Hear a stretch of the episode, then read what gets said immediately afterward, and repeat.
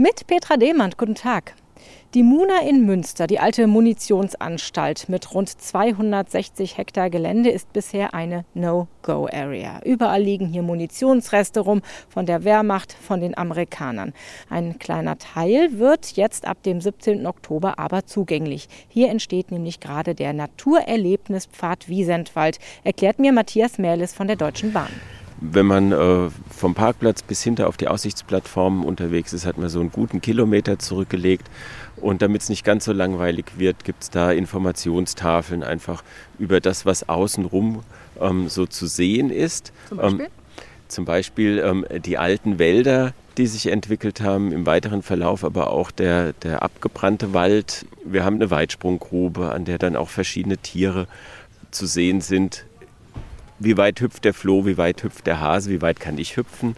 Das Muna-Gelände wird übrigens schon seit rund zwölf Jahren von der Bahn gehegt und gepflegt, denn das hier in Münster ist eins der Naturausgleichsprojekte für den Bau der neuen ICE-Schienentrasse zwischen Frankfurt und Mannheim.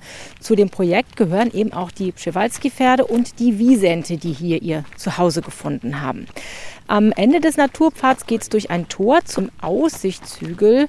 Der ist auf einem alten Bunker aufgeschüttet worden und der wird allerdings nur zu bestimmten Zeiten geöffnet sein. Bei mir ist jetzt Johannes Mies vom Bundesforst Schwarzenborn. Herr Mies, kann man denn von hier oben aus die Wiesente auch wirklich sehen?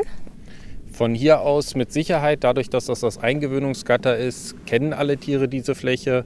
Sie kommen gerne wieder zurück. Deswegen ist hier die Wahrscheinlichkeit am höchsten, die Tiere zu Gesicht bekommen eine Garantie, dass man einen der haarigen Riesen auch wirklich sieht, wenn man hier gerade seinen Ausflug macht. Den gibt es natürlich nicht. Ich muss zugeben, ich sehe hier auch gerade keinen über die Wiese laufen, vielleicht da hinten zwischen den Bäumen irgendwo.